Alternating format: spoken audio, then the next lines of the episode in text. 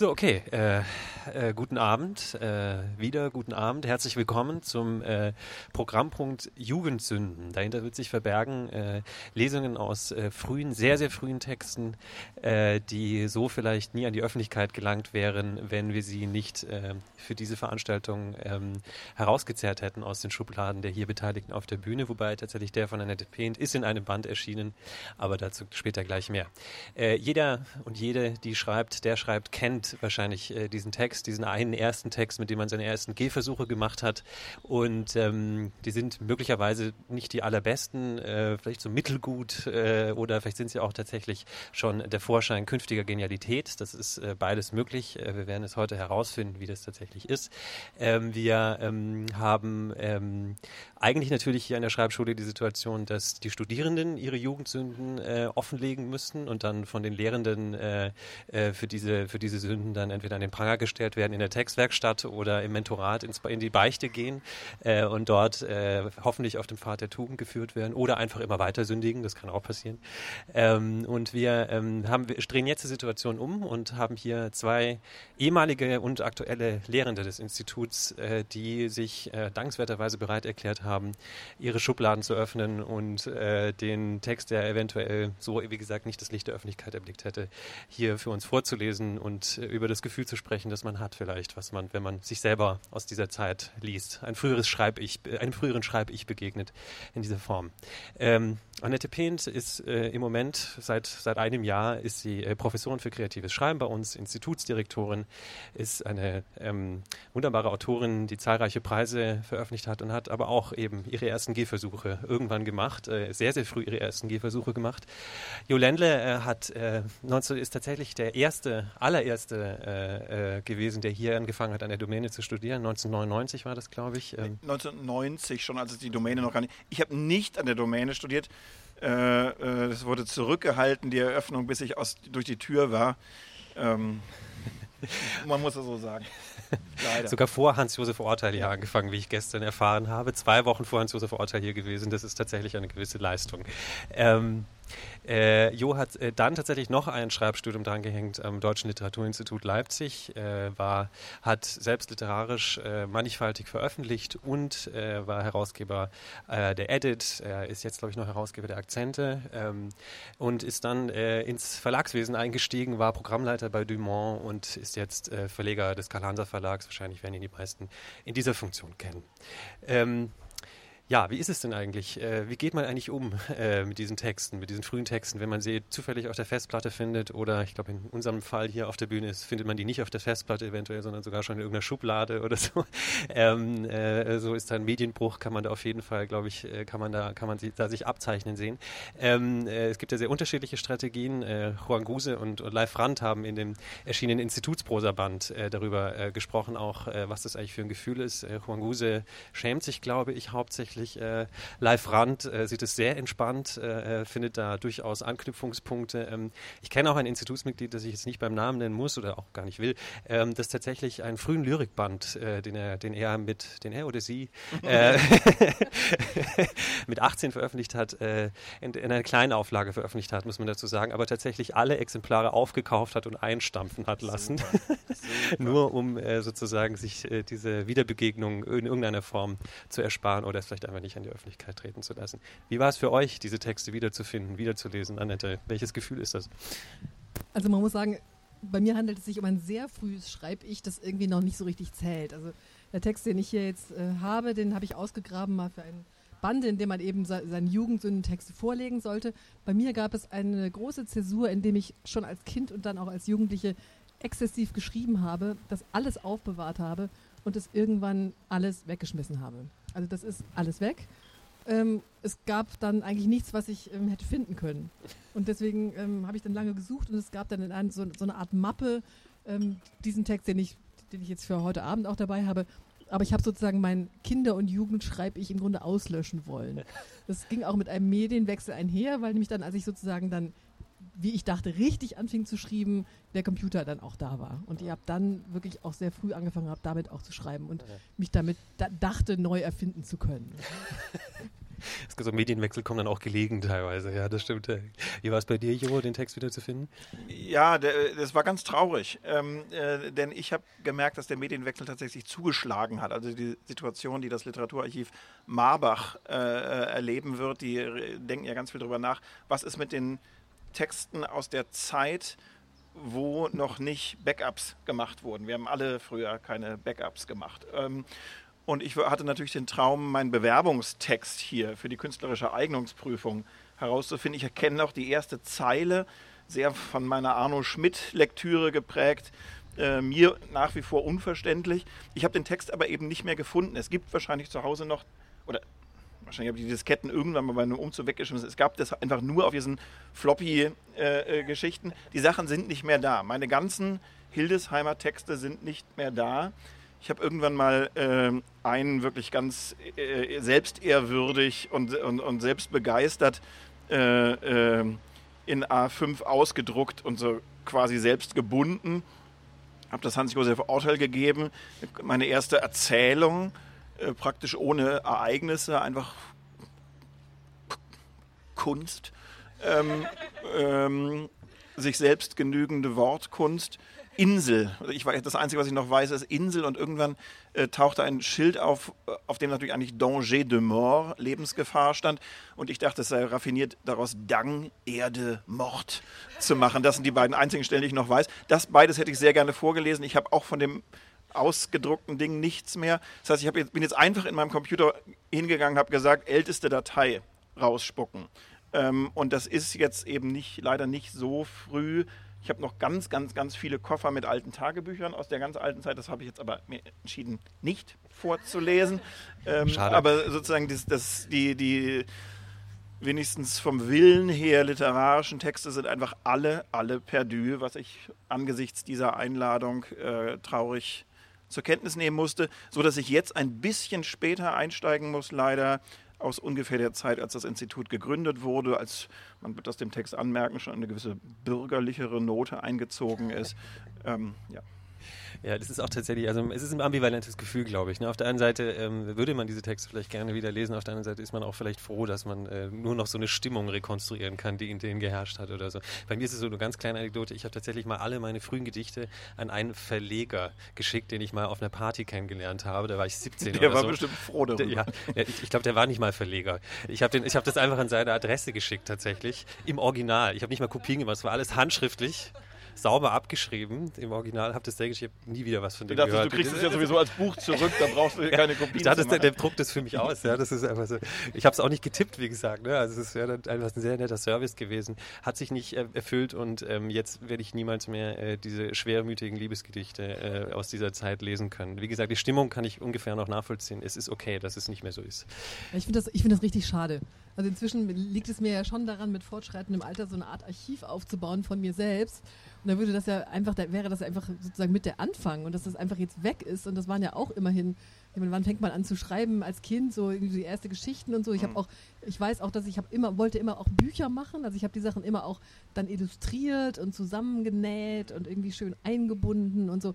Und das, das finde ich eigentlich sozusagen, möchte ich als Teil meiner Biografie irgendwie schon auch nochmal sehen. Und das, ich vermisse das jetzt richtig, ja. So Pech. Ja könnte man eventuell faken. Ne? Also müsstest du jetzt anfangen, noch so eine Schreibbiografie aus dieser Zeit dir einfach noch zuzueignen. Du hast ja quasi eine Vorlage. Wollen wir mal anfangen, mit der zu beginnen? Fangen wir mal damit an, ja.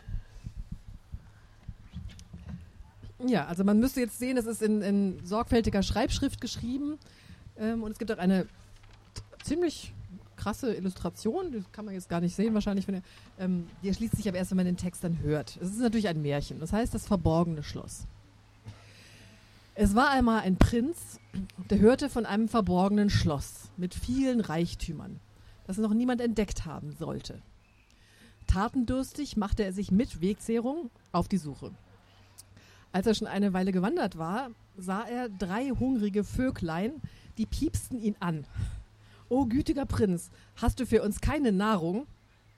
Da gab ihnen der Prinz die ganze Wegzehrung, sodass sie nun genug Stärkung hatten. Die Vögel waren ihm sehr dankbar und wollten sich erkenntlich zeigen. Meine Güte, ja. Ähm, als sie von verborgenen Schloss hörten, trillerten sie, folge unseren Spuren und sie flatterten davon. Der Prinz folgte ihrer Flugrichtung und entdeckte lauter kleine, hübsche Federn, denen er nachging. Nach langem Marsch stand er plötzlich vor dem wunderschönen verborgenen Schloss, das herrlich glänzte und viele Aufbauten und Türmchen sowie Zinnen hatte. Da stürzte ein riesiger zwölfköpfiger Drache aus dem güldenen Tor. Schnell ergriff der kühne Prinz einen Stock und schlug damit dem sich nicht minder wehrenden Drachen elf Köpfe, elf Köpfe ab. Und da flogen plötzlich die drei Vögel herbei und hackten so lange auf den Drachen ein, bis der tot zu Boden sank. Die Vögel tranken von seinem Blut. Sie verwandelten sich dabei langsam in drei schöne Mädchen. Gerade die Kurve noch gekriegt. Der Prinz, aber jetzt kommt's, der Prinz lebte nun mit ihnen auf dem verborgenen Schloss und hatte alle drei lieb. Ah. Und wenn sie nicht gestorben sind, dann leben sie noch heute.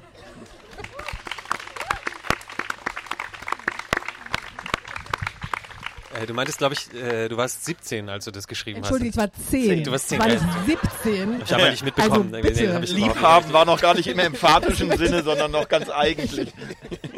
Also, dass du das überhaupt nur denken kannst, Simon. Ich habe es einfach nicht verstanden. Oder 17 habe ich geschrieben wie Kafka. Also, aber auch genau wie Kafka. Identisch. Dieselbe Geschichte wie Kafka dann sozusagen. Genau. Ja, fantastischer Text hatte der vor allem die Po- Pointe Ja, zum Schluss. Schluss ist ganz gut, ne? Die, diese Ja. fast polygame äh, Note, die Ja, der Text dann Fall zum Schluss polygam, bekommt. ja. Ja. Sehr auffällig tatsächlich. Hat sich, ist das was, eine Kontinuität, die du dann später weitergeführt hast in deinen Ja, Texten? interessiere mich sehr für polygame Konzepte natürlich.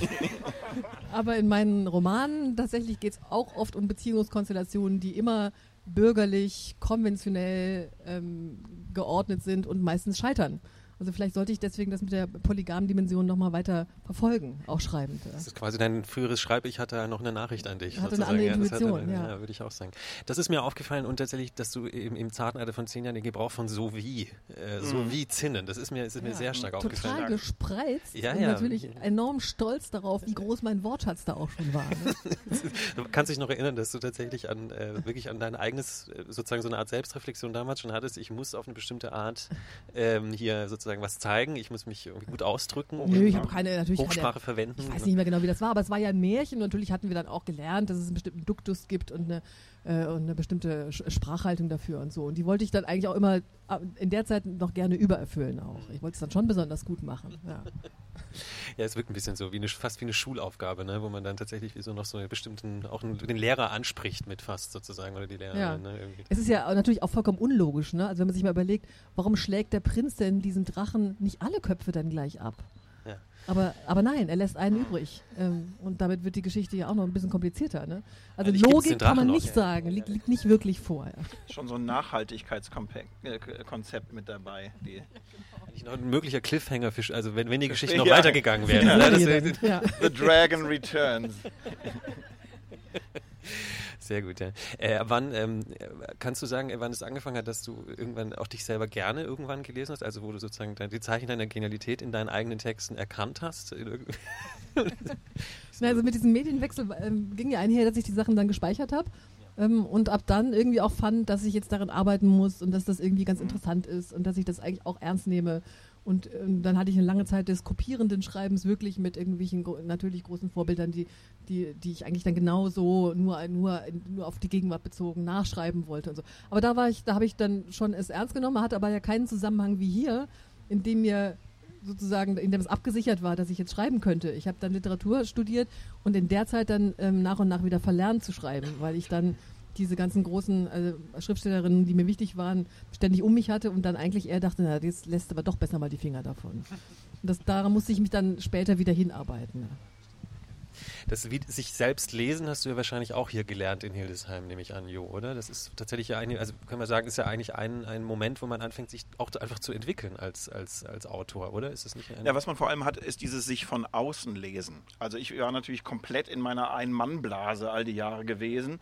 Äh, die Leute, die immer dachten, ich würde Hausaufgaben machen, wenn ich äh, äh, abends irgendwo in der Stadt saß und schrieb.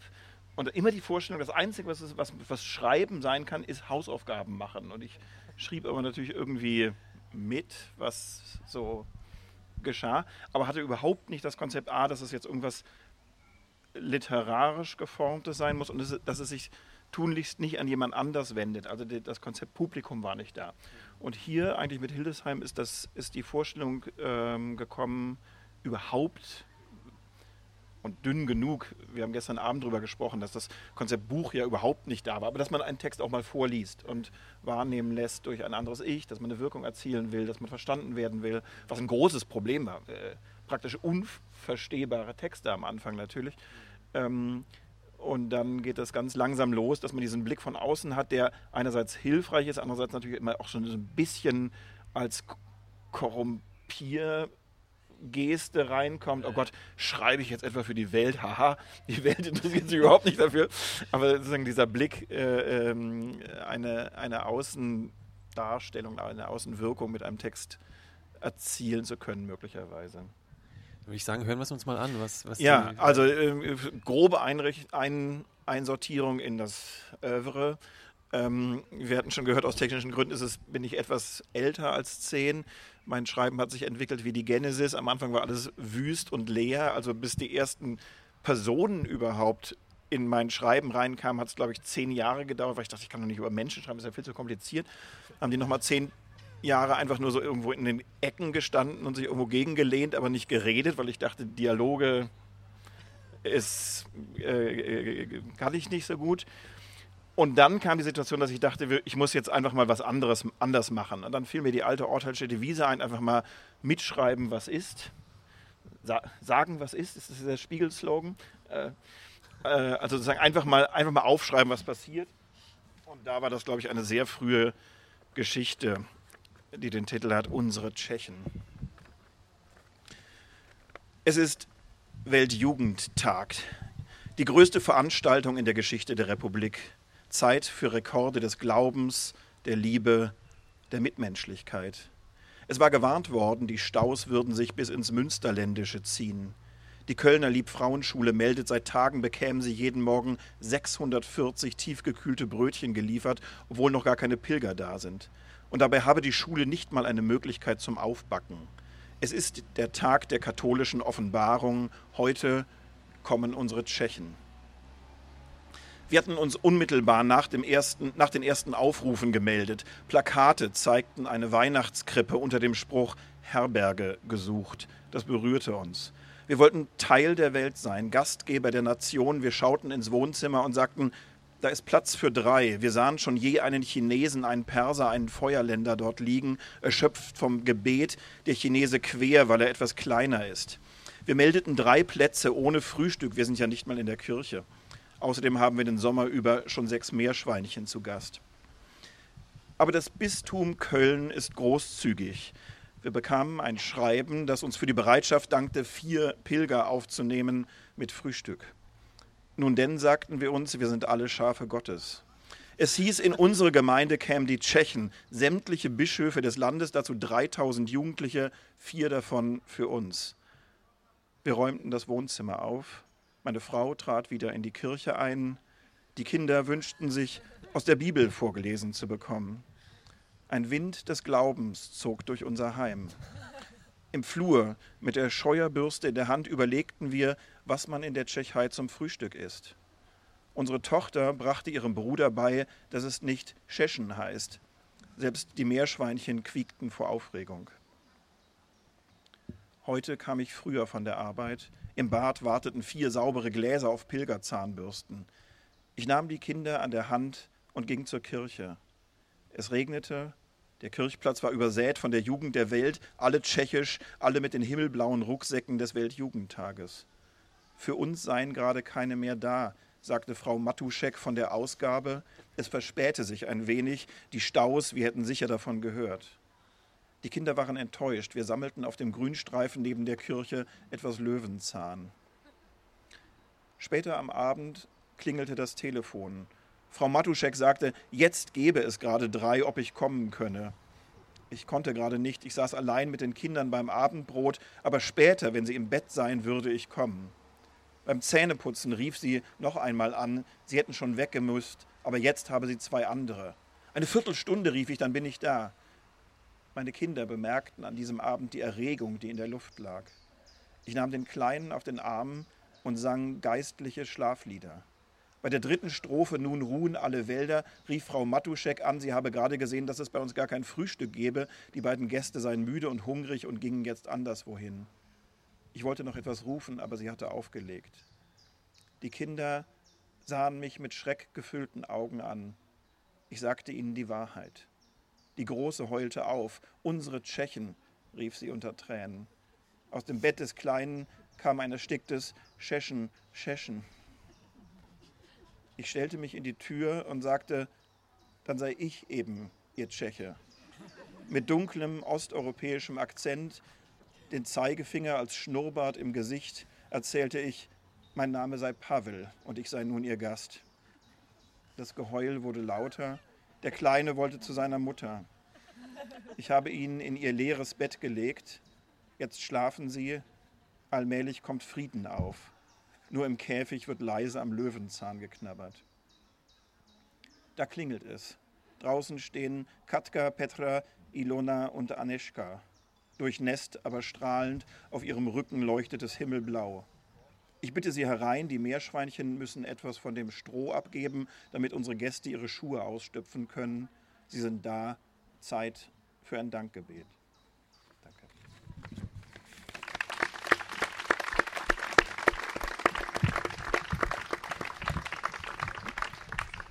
Ich finde, du hättest auch eine Geschichte vorlesen müssen, von als du zehn warst. Irgendwie ja, stellt sich so keine Vergleichbarkeit her. Das stellt sich überhaupt keine Vergleichbarkeit her, das finde ich auch. Aber eben, wie gesagt, mit zehn habe ich an das Konzept Geschichte einfach noch nicht gedacht. Da habe ich nur innen, da habe ich geschrieben, dass ich in Imi verknallt bin. äh, ich weiß nicht, ob das der Situation angemessen gewesen wäre. Wir hätten es gern gehört, aber es ist okay, dass du es nicht auch noch ausgepackt Ich habe in Geheimschrift geschrieben. Wer hat alles in Geheimschrift geschrieben? Ich hatte eine sehr komplizierte Geheimschrift, Echt? von der ich manche Buchstaben heute noch entziffern kann. Daher die Erinnerung an Imi. Ähm, aber es war nicht Literatur. Wie ist es denn, ähm, äh, kannst du zumindest irgendwie Themen feststellen, die sich dann fortgesetzt haben? Also christliche Heilslehre oder sowas, hat es noch weiter eine Rolle gespielt in deinem Schreiben? Irgendwie Familie, äh, die heilige Familie vielleicht, ich weiß es nicht. Nein, ich glaube, äh, also was wirklich eine, eine, ernsthafte Frage bei mir war, ich weiß nicht, wie die das ging, du hast ja sozusagen sofort schon auch sehr, sehr, ähm, sozusagen Gattungen gekonnt, dass du dir das Märchen genommen hast und so weiter. Bei mir war das tatsächlich diese Geschichte mit dem keine Menschen eingebaut kriegen und dann ganz langsam sozusagen an, an, an Sätze rangehen, die, die halbwegs normal sind. Also ich hatte wahnsinnig zum Beispiel immer Angst davor, langweilig zu sein und sowas wie sagte er, sagte sie, konnte ich mir überhaupt nicht ganz lange vorstellen, weil ich immer dachte, das hat es doch jetzt schon jahrhundertelang gegeben. Äh, das kann man jetzt nicht nochmal machen. Reproduzieren. Also eigentlich sowas wie Erzählkonventionen ja. sich eigentlich auch gar nicht, dass man die eigentlich gar nicht verwendet sozusagen. Das kenne ich aber von mir auch. Also dass ich am Anfang gar, gar nicht ganz auf solche Sachen geachtet habe sozusagen, beziehungsweise einfach missachtet habe, bewusst vielleicht ja. auch missachtet habe. So, das kann ich, ich mit. Exzessiv sagte er, sagte sie in meinem ersten Roman eingesetzt, gerade weil ich das so minimalistisch fand. Ja, und, und fand, dass sich alle anstrengende Alternativen zu finden nicht lohnen. Denn das ist es, was passiert. Sagte er, sagte ja. sie. Nicht ein Verbum die Candy sozusagen irgendwie so. Meinte sie, war, war, war verboten sozusagen. Ja, das ist natürlich auch so eine, so eine, so eine Frage der Jugendsünde oder sowas, was die Jugendsünde ausdenkt, so eine gewisse Unbedingtheit, ne? Also so, oder so, sowas Ungebrochenes habe ich fast schon. Ne? Also auch, fand ich jetzt bei deiner Geschichte auch interessant, dass da eigentlich sozusagen auch so Familienleben und, und auch Glaube und sowas, dass das einfach auf, auf eine bestimmte Art dargestellt und so ist es, ne? Irgendwie, aber da gibt es überhaupt nicht so eine zweite Ebene, die da reinkommt oder so eine, so eine Ironie oder sowas. Das ist, ist gar nicht Teil der, ist gar nicht Teil des Programms in dem Moment. Das ist sehr, sehr, sehr, sehr schön, das mal zu hören, tatsächlich so. Ähm, ja, zum Schluss, wir sind tatsächlich schon am Schluss, ähm, ähm, äh, vielleicht noch als eine kurze, äh, ein Ende der Geschichte, wenn ihr jetzt eine Nachricht oder einen, einen kurzen Satz an eure früheres Schreib-Ich äh, äh, loswerden wolltet, was würdet ihr, was würdet ihr dem sagen wollen? Ähm, äh, habt, ihr eine, habt ihr da eine Nachricht? Alles, alles wird gut, die, die, die Ehen werden auch so in Ordnung. Ich weiß nicht. Drei Mädels im Schloss, das ist es. das reicht. Bei dir, Jo? Na, ich, äh, ich glaube schon, dass, die, also dass, dass dieses Ringen mit, ähm, mit irgendwie, so wie dieses Mikrofon auch ringt mit der Welt, habe ich, glaube ich, zu, zu, lange damit gerungen, irgendwie artifiziell zu sein. Ähm, und äh, wahrscheinlich ist das sozusagen einfach ein Prozess, durch den man durch muss, aber da, da würde ich denken, komm, nimm mal die Abkürzung. Das ist ein sehr schönes Schlusswort. Äh, ja, vielen Dank euch beiden. Ähm, vielen Dank, dass ihr, dass ihr auch irgendwie, das gehört ja auch eine gewisse Größe dazu, solche Texte vorzulesen. Ähm, äh, vielen Dank dafür. Herzlichen Dank euch allen zum, fürs Zuhören und äh, ich wünsche uns allen noch einen wunderschönen Abend hier auf der Domäne.